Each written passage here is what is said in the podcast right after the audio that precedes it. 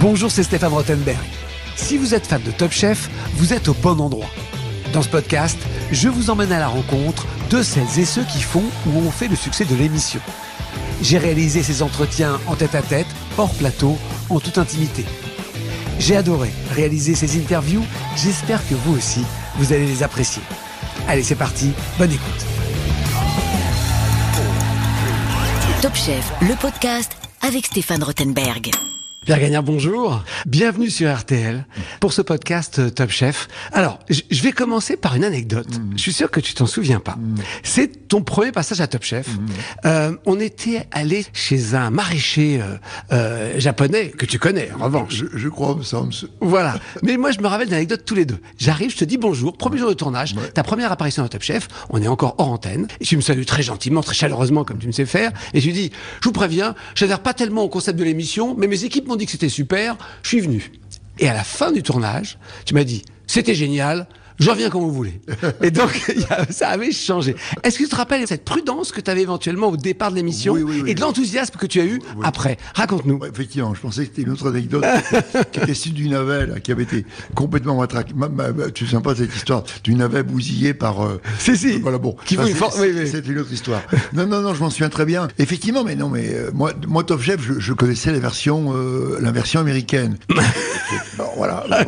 Tu, vois, tu, tu te marres, tu vois. Donc euh, voilà, j'ai t'as la réponse. Donc euh, moi, euh, voilà, euh, ça se passait chez Yamashita. C'est en 95, Oui, je oui, crois. oui. hein. C'est un petit maraîcher et il fait des légumes incroyables. Absolument, et oui. c'est toi qui nous avais euh, demandé de Oui. faire le tournage chez lui. Voilà, voilà. Et ce type-là est toujours en vie. c'est un type Extraordinaire, Un extraordinaire. type formidable qui, qui a, je crois, quatre clients sur à Paris. Enfin, nulle part ailleurs. D'ailleurs, il, Il produit fait- très très peu de. Il fait quelques melons par an. Euh, été effectivement, bah, je Prudent. bon, prudent. Et puis l'enthousiasme, il est, il est venu de quoi? Il est venu que, eh ben, de la gentillesse des gens, du professionnalisme des gens. Et lorsque je parle d'ailleurs de, de cette émission, je parle toujours du professionnalisme global de, de- de- des gens qui composent le plateau et puis les moyens qui sont mis en œuvre. Et c'est quand même, comme on dit, on, on fait pas d'omelette sans casser des œufs. Euh, Il y a évidemment des moyens conséquents qui sont mis pour que ça roule et que, et que chaque année il se passe quelque chose de, percutant et, et chacun tient son rôle, tu tiens ton rôle, les machinistes, tout ça, tout Ouais. ce petit monde. Mais Et- les candidats, hein, je crois quand même que tu as eu une affection. par- a- le contact s'est passé tout de suite avec les candidats. Oui. C'est vrai que euh, euh, ça s'est transformé de, de concours avec un Pierre Gagnère juré, ça s'est transformé en masterclass. Ouais. Hein, T'expliquais, tu Oui. donnais des Ça, conseils, je m'en etc. souviens, je m'en souviens très bien. Il, il faisait pas très chaud d'ailleurs. Il faisait pas chaud. Souvent, non, mais, mais moi c'est. Oui, mais moi c'est ma c'est ma façon de fonctionner. Bizarrement, j'ai pas peur des images. Je claque des dents dans ma cuisine. Enfin, je claque des dents Oui. moins, moins qu'avant, mais Ouais. mais je suis. t'as la pression de- du résultat. pression parce que je, je joue ma vie là-dessus et c'est là-dessus que je vais jugé. Euh, pour moi, euh, euh, j'ai pas de souci d'être de mon image. De, euh, voilà, Ouais, bon, bah, totalement c'est- naturel. et, et on est naturel quand, mais comme toi d'ailleurs, au fil du temps, on est nous-mêmes. Et être soi-même, ça évite tellement de choses. La maladie, euh, les, les faux semblants, on est comme on est, puis avec nos, bien sûr nos, nos, nos limites et nos défauts, mais nos qualités semblent l'emporter quand même sur le reste, quoi.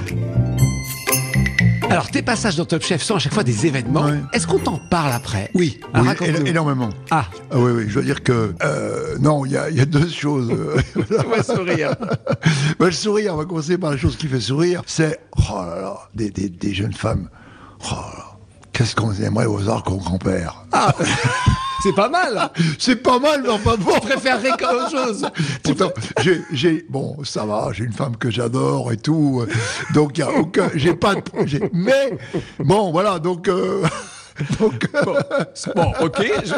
Voilà pour la première bon, réaction. Voilà, voilà, voilà, bon. Et puis la, réactions. la, la, la, la- la deuxième, c'est, ben, euh, je crois, la gentillesse, la, la- la- l'empathie pour les gens, euh, le, le sentiment de, de respecter les candidats. Mais c'est ce que je fais dans mes cuisines, quoi. T'as dit un jour quelque chose à, à des- aux candidats hors antenne.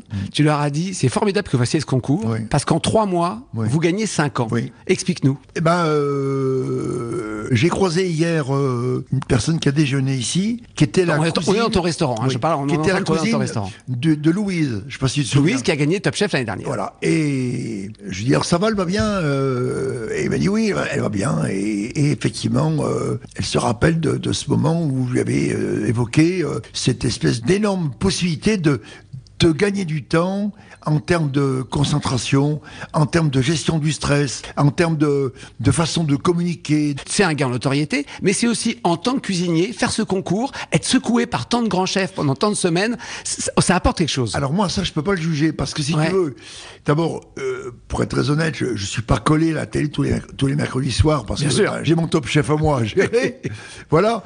Donc, évidemment, euh, ils ont, euh, dans leur studio, à leurs pieds, ils ont le meilleur, quoi. Le meilleur qui, qui est, qui est d'ailleurs très diverse.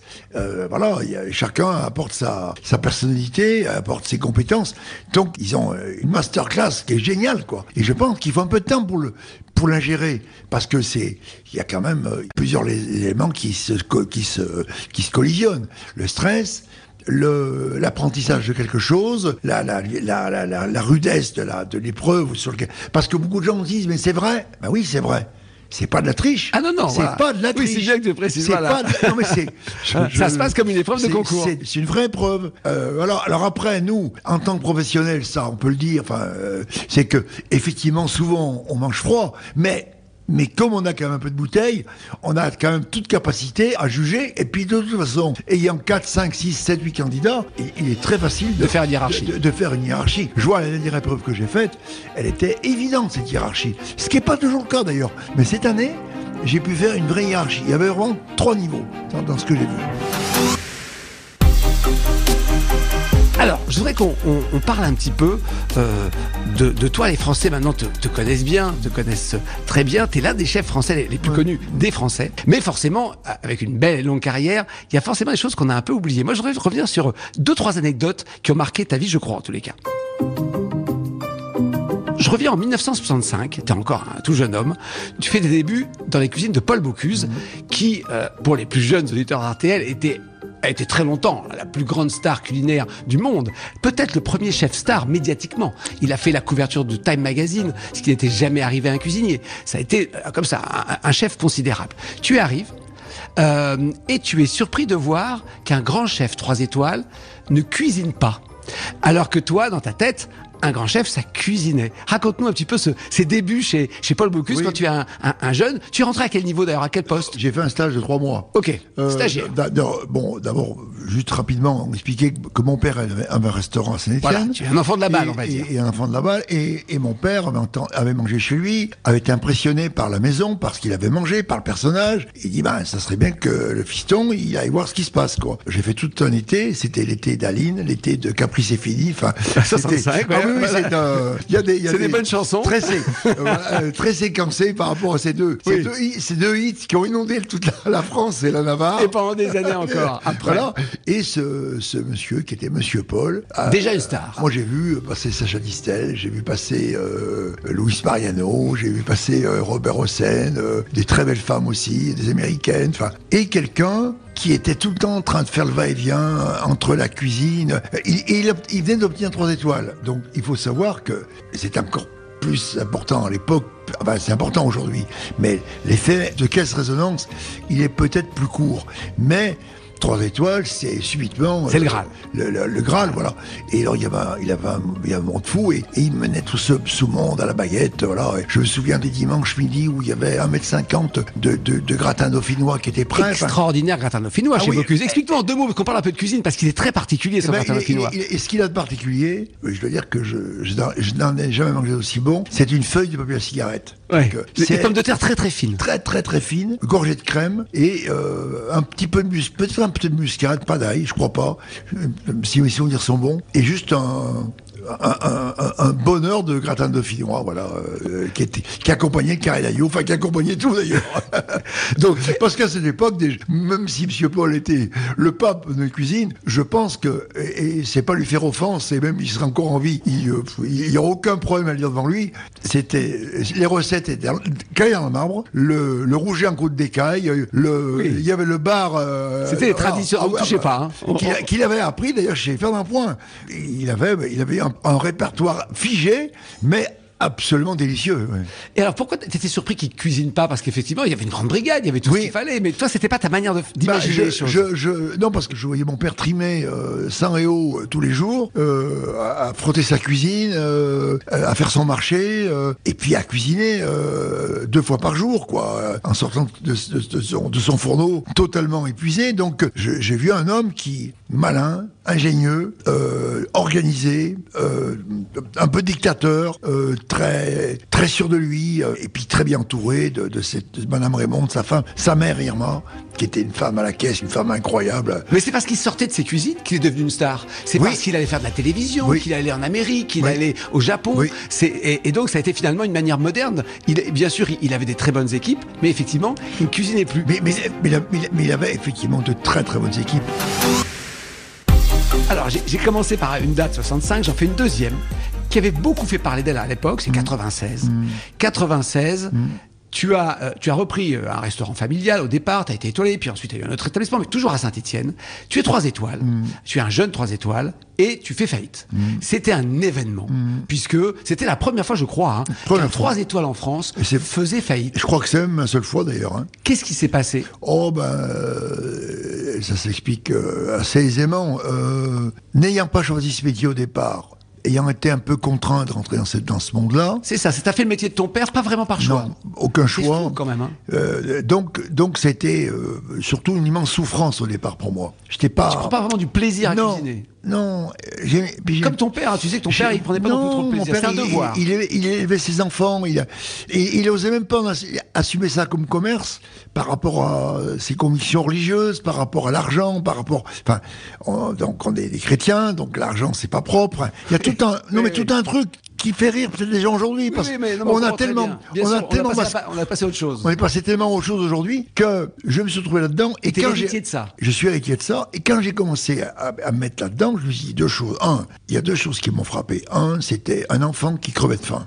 Une première page d'un journal, d'un biafrais, d'un enfant mourant. Alors ça, ça m'a vraiment interrogé. Deux, j'ai compris qu'on pouvait, on, pouvait vivre effectivement avec trois dates et un verre d'eau. Et quatre, que fatalement, ce que l'on faisait, c'était du superflu. Mais je me suis dit, et puis également une conscience un peu, alors que, je refuse de parler d'écologie parce que j'estime que j'ai pas de discours structuré là-dessus, que cette putain de nature, il fallait la respecter. C'est-à-dire qu'un turbo, on ne sert pas un turbo carré. Un légume, on doit le restituer proprement. Donc, le respect de la nature, qui sont aussi dus à mes origines familiales, euh, euh, rurales, voilà, où rien ne se perdait. Ok, Euh, mais pourquoi voilà. ça mène à la faillite Je t'explique. C'est que, me retrouvant acculé au mur, je me suis dit, ce que tu fais, tu vas en faire une petite œuvre d'art. Parce que, même si d'homme du modeste, j'ai jamais eu faim et j'ai jamais manqué de rien. Et donc, j'ai pas de problème d'argent. En fait. Donc, tu- je, vais en faire un, je vais en faire une œuvre d'art en occultant tout ce qu'il y avait autour. Ok, t'as pas cherché à faire du commerce Non, et, et 96 arrive après trois ans de trois étoiles. C'est moi qui me rends compte que je vais dans le mur et qui décide, avec ma femme de l'époque, de tout arrêter. Et c'est moi qui me suis sabordé parce que je sentais. Dans la vie, il n'y a pas beaucoup de décisions importantes qu'on prend, mais celle-là est importante. Je me suis projeté 5-10 ans plus tard en me disant mais tu vas faire n'importe quoi pour pour survivre. Tu vas être obligé de faire ce que tu voulais pas faire quand tu avais 25 ans. Donc j'ai tout fait péter. Alors attends, j'essaie Voilà. de comprendre. Tu faisais ce que tu voulais, donc a priori, Oui, donc, oui. ce que tu disais des, des œuvres d'art, en tous les cas, tu étais dans l'exclusivité Oui. absolue, tu faisais ce que tu voulais, et ça marchait pas assez, ça ne... Ça, ben, ça marchait pas assez. Ouais. Ça marchait pas a- assez. a- par exemple, c'était pas assez... Il y avait combien de clients en salle? Bah, on était, on était, il y avait, si tu veux, parfois c'était les soirs d'hiver. Est-ce que ces plats de 96, qui étaient des plats que tu voulais, et effectivement, il n'y avait pas de clients pour les manger, tu les fais encore, ou est-ce qu'ils ont disparu Non, non, y a, il y a- rien n'a disparu. Je, je suis le même. J'ai évolué, j'accepte mon âge, j'accepte mes rides. Par contre, j'ai de l'expérience. Je- Surtout, j'écoute ce que je suis. Je, je, je, je prendrai un exemple, je sais pas euh, si, ça vaut le coup de le lire, mais enfin, j'ai vu il y a quelques années un, un festival de tango. Et ce festival était clôturé par un couple qui devait avoir 90 ans, bourré d'arthrose. Ils étaient cassés en deux. Mais il y avait la grâce et la magie quand même. Il y avait une énergie. Donc, ces gens, ils devaient danser ensemble depuis. Ils étaient mariés femmes, peut-être depuis leur, adolescence. Mais la gestuelle de ce couple, mais ça valait tous les voltiges et toutes les... voilà. Donc, moi, je suis ce que je suis, mais je renie surtout rien de ce que j'ai été, parce que je suis le même, en fait. Alors, euh, j'avais prévu sur la fin de la- du questionnaire, mais je vais le faire tout de suite. Du coup, j'ai bien compris, t'as pas du tout prévu de lever le pied. De cette image me conforte dans cette idée a- que non, mais- toujours à fond. Et Prendre du- non mais non mais tu, je pense que cette cette phrase, bah, il y a deux phrases qui me qui m'énervent. Et- Prends soin de toi.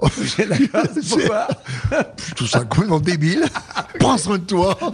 Parce que bah, bon, a priori, je fais gaffe quoi. D'accord. Et deux, prendre du recul. Ah oui, il faut pas. Non mais non, réf- réfléchir, se poser. Oui.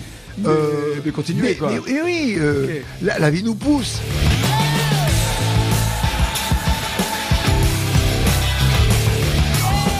Retrouvez la suite de cet entretien dans la deuxième partie du podcast.